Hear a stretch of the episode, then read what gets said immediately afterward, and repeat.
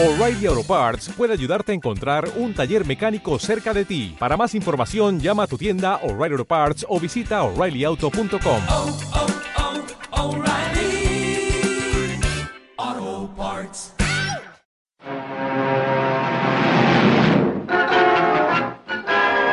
Alfred Hitchcock presenta Civilización o barbarie.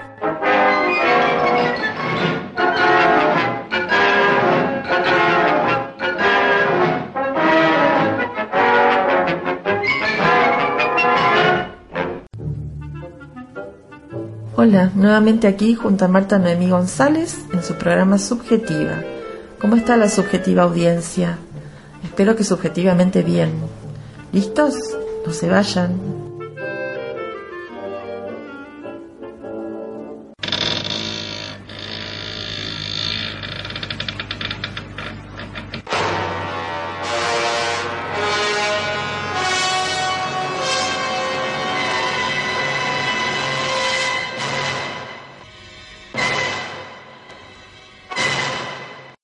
Cartel muy crítico para la izquierda. ¿Dónde está la izquierda? Al fondo, a la derecha.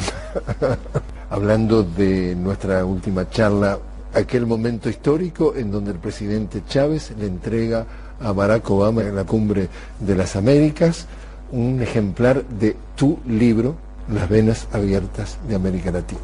Tu reacción. No, fue un gesto simbólico, por supuesto, que yo le agradezco muchísimo a Chávez, me honra mucho que haya elegido como símbolo ese libro que yo escribí hace ya unos cuantos años, pero que lamentablemente no ha perdido vigencia. Y a eso me refiero. Eh, ¿Dónde está América Latina respecto a esa fotografía que de alguna forma tú le hiciste en ese momento Sí. de, de- de la historia? Sí. ¿Y dónde la ves hoy? Sí, en general te diría que las cosas han cambiado en estos 30, 40 años ya, porque el libro del 70, 30 y 10, 40 años. Han cambiado para bien, en el sentido de que hay signos de, que una energía nueva, o una energía que no es, no es nueva, pero que ha resucitado con mucho vigor, con mucha fuerza, que es la energía del cambio, está produciendo algunas sorpresas muy interesantes en varios países. Eh, sorpresas que, que corren a favor de la historia, no en contra. Por otro lado, lo que me parece que todavía, lo que yo quise hacer, que era eh, contar la contrahistoria de, de cinco siglos de, de desdichas corridas en nuestras tierras, sobre todo en un tema que para mí es fundamental, que es la defensa de los recursos naturales. El cuidado del medio ambiente, el Sí, respeto al planeta. Sí, sí, sí. Y en eso me parece que sí, que los gobiernos progresistas todavía no lo tienen muy claro, por lo menos en algunos aspectos no lo tienen muy claro.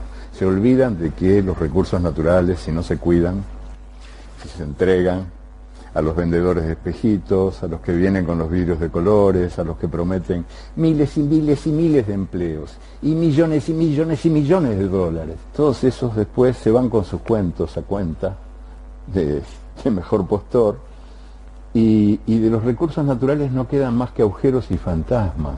Y se van sin decir adiós, sin decir gracias siquiera. Entonces hay, hay que cuidarlos, no hay que rifarlos. Y en eso todavía me parece que el libro no sirvió tanto como yo hubiera querido que sirviera. Tuvimos oportunidad de estar hablando con la primera dama, con la senadora Lucía Topolansky. Ella decía, bueno, el Mercosur es el principal granero del mundo del punto de vista de reservas agrícolas, es decir, seguimos siendo hoy en términos de recursos, nuestra América Latina, gas, petróleo, enormes riquezas mineras, enormes riquezas de granos, somos autosuficientes o somos simplemente las reservas de otros estados, de otras potencias? ¿Cómo nos están haciendo jugar en el tablero de, eh, de recursos y de utilización de recursos? Hay que saber defenderse, ¿verdad? O sea, eh, este mundo no está organizado para los bobos, lamentablemente, sino para los vivos. Y hay que saber defenderse.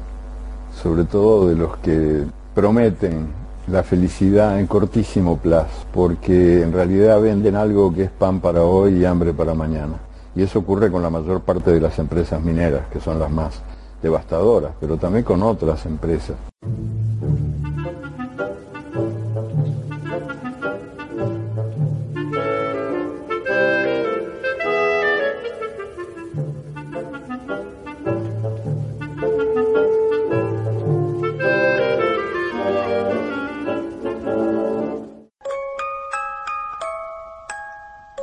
Humanidad se administra con sistemas patriarcales, dejando a los gobiernos de Estado la obligación de satisfacer las demandas de sus pueblos.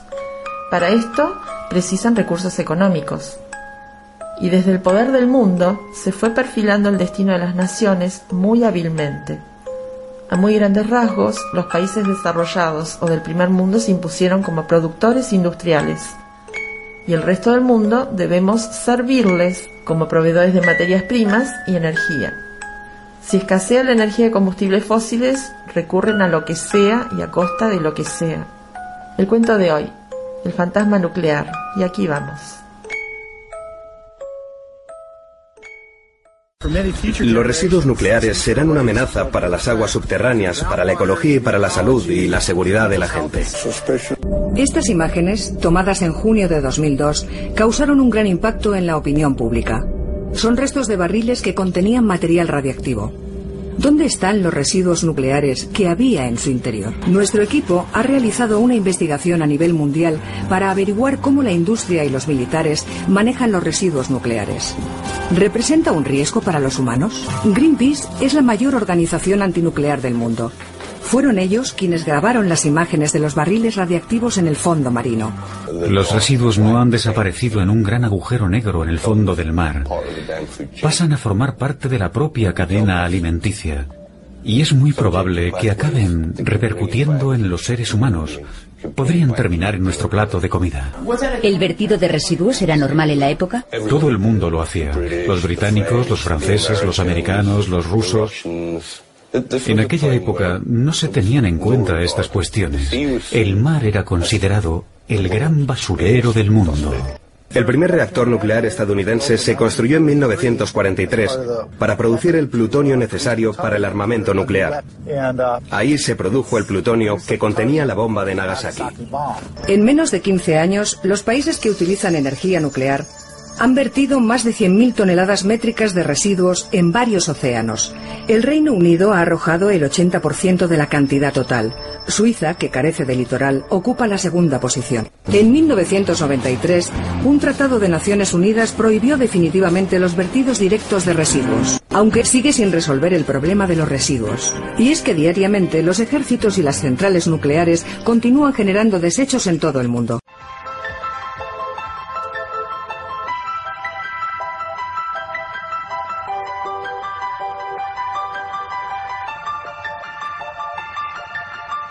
Los residuos se generan en el núcleo de los reactores nucleares. Para alimentar una central nuclear, un conjunto de barras de uranio, un mineral radiactivo, ubicadas en el núcleo del reactor, producen energía. Una vez consumidas, al cabo de cuatro años, las barras se extraen del reactor y se introducen en piscinas de almacenamiento, donde se dejarán enfriándose durante varios años. Se han convertido en residuos radiactivos. Dentro de las barras, la reacción nuclear ha transformado el uranio aparecen nuevos elementos como gas y metales, a los que se han bautizado con nombres tan extraños como plutonio, cesio, americio, criptón y muchos otros. Su longevidad varía desde unas fracciones de segundo hasta millones de años. Estos residuos son peligrosos para las personas y deben ser aislados. Todo aquel que entre en contacto con un elemento radiactivo resulta contaminado. En 1943, los ingenieros construyeron 170 depósitos de hormigón, cada uno de los cuales era lo suficientemente grande como para albergar un edificio. Luego, los depósitos se enterraron en el subsuelo para reducir los riesgos. Esta solución de almacenamiento iba a ser temporal. Pero desafortunadamente en los años 80 se descubrió que 60 depósitos radiactivos tenían fugas y estaban contaminando la capa freática.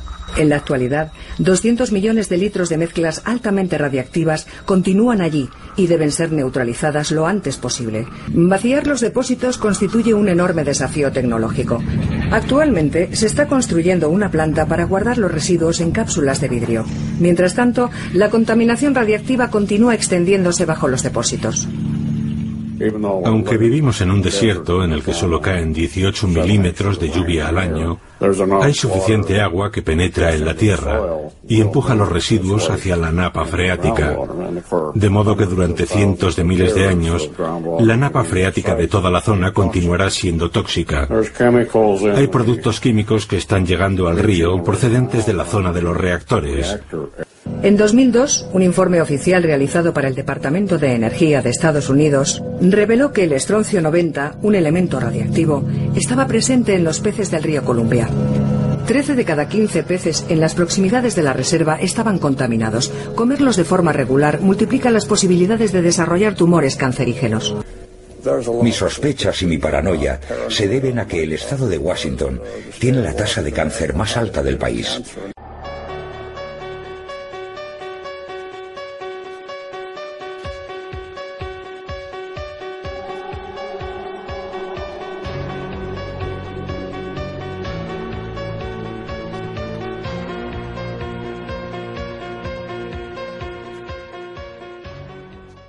Pero el problema de los residuos nucleares sigue existiendo.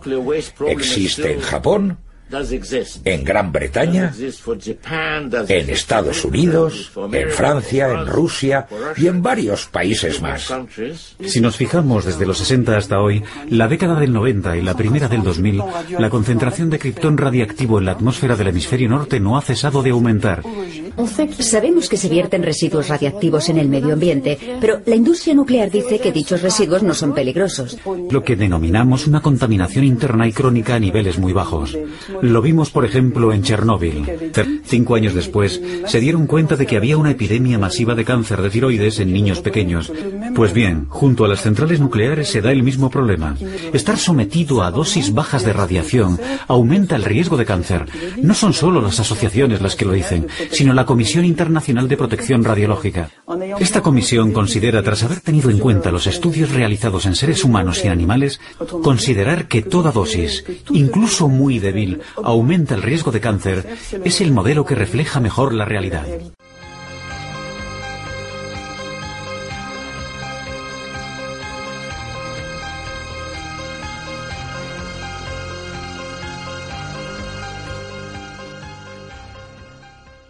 En los Estados Unidos, las barras de combustible usado se guardan en el interior de contenedores reforzados y se almacenan alrededor de las centrales nucleares. Para muchos científicos, este es el mejor método, ya que se evita la manipulación y el transporte. Pero la técnica menos costosa y la más generalizada en el mundo es sencillamente dejar el combustible usado en grandes piscinas de almacenamiento a la espera de encontrar una solución final. Y el problema fundamental es que el material se encuentra sumergido en piscinas de agua. Cuando se produce un drenaje forzado del agua, el combustible se calienta y se incendia. El fuego libera entonces enormes cantidades de radiación en el medio ambiente. Calculamos que un incendio de combustible nuclear usado podía causar más contaminación terrestre que Chernóbil, unas cuatro veces más, en términos de zona prohibida. Es decir, cuando hay que evacuar a la gente y ésta no puede regresar a sus hogares. El área afectada sería unas cuatro veces más grande que en Chernóbil.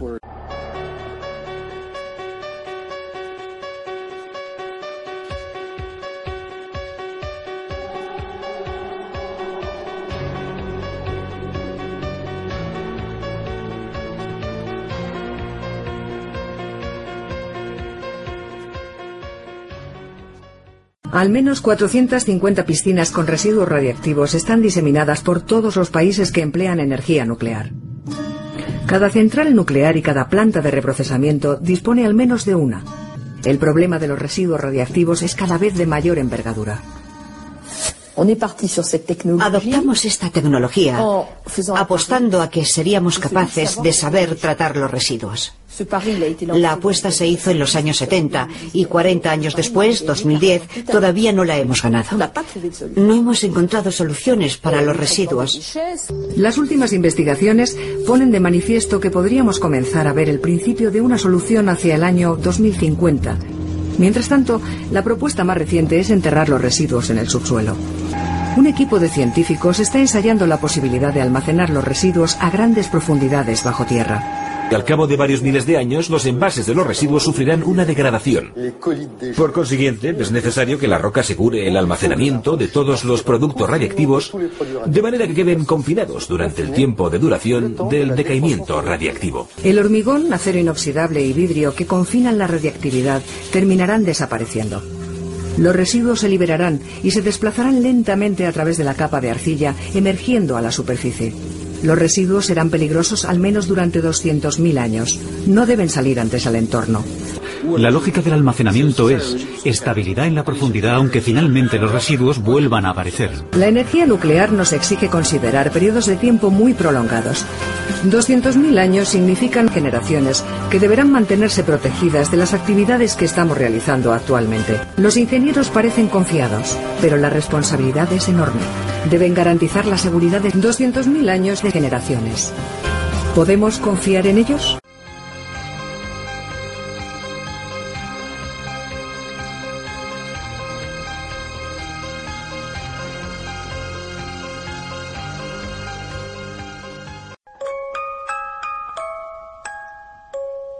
Según un informe del ingeniero Pedro Prieto de AEREN, Asociación para el Estudio de Recursos Energéticos, quedan reservas de uranio en el planeta para aproximadamente 60 años, pero solo para las 430 plantas ya existentes.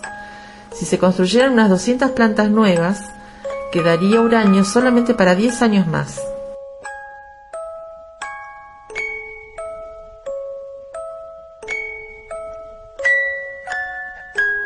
Los combustibles fósiles producen aproximadamente un 60% de la electricidad en el mundo, mientras que la energía nuclear, como promedio mundial aproximado, aporta alrededor de un 12% de la electricidad que consume todo el sistema global. Varios países del primer mundo producen electricidad en mayor proporción a partir de energía nuclear porque tienen más centrales. Por ejemplo, Estados Unidos tiene 108 centrales, Francia tiene 58, Japón 51, Rusia 32, India 20, Inglaterra 19, Canadá 18, Alemania 17.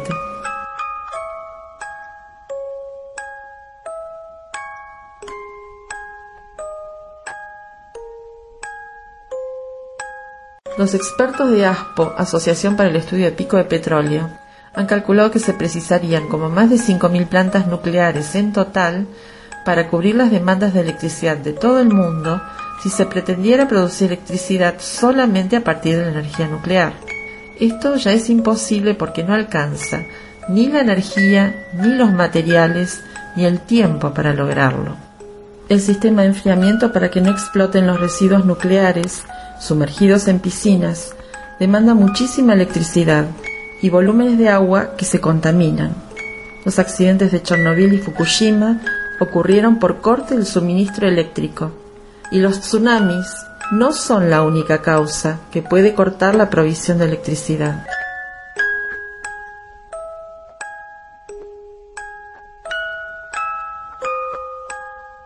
Los ingenieros nucleares usan el pretexto de que la energía nuclear no produce dióxido de carbono.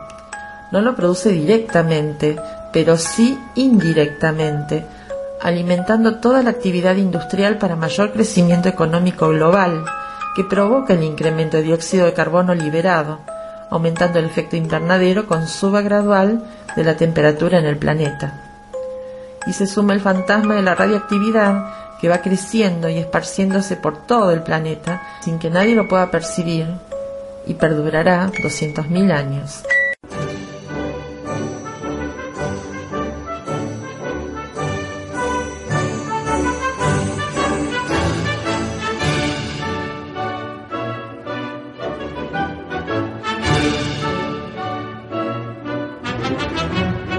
En la Argentina, la energía nuclear produce apenas un 4,4% de la electricidad que consumimos, mientras que los combustibles fósiles producen alrededor del 60% de toda nuestra electricidad. Con las inversiones de Rusia, se desarrollará Tucha 3 para incrementar la producción de electricidad y dicen con tecnologías de punta. Pero mmm, ya está comprobado que la radiactividad no la para ningún material,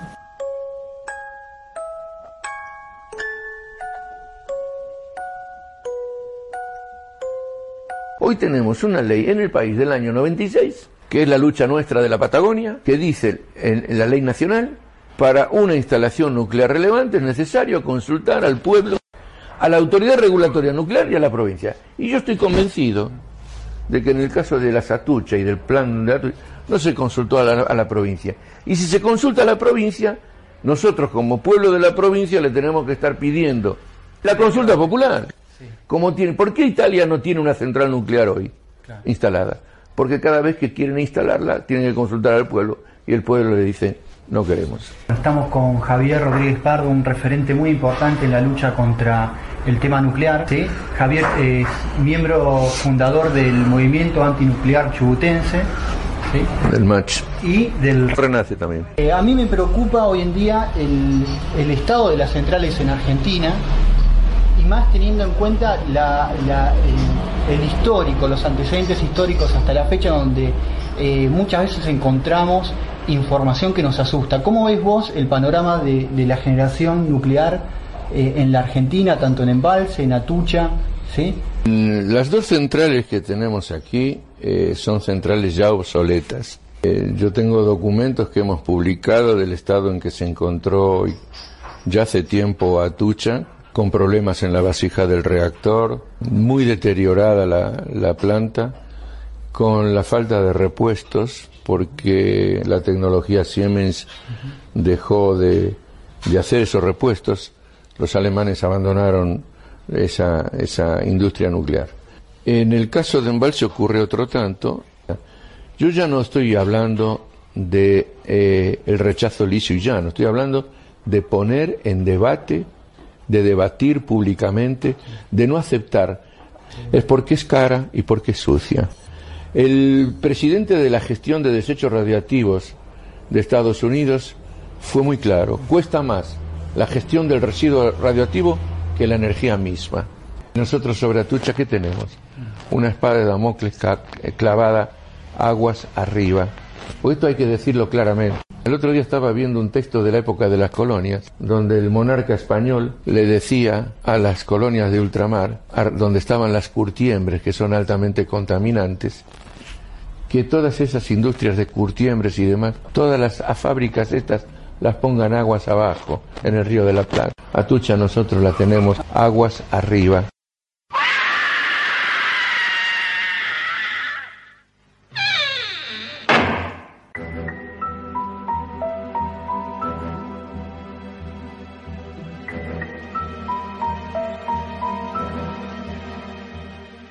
Hasta aquí por hoy. Les mando mi subjetivo saludo. Gracias Marta por permitirme estar. Chao, hasta el próximo cuento. Y ahora me complace invitarles a que nos reunamos de nuevo. Los quiero.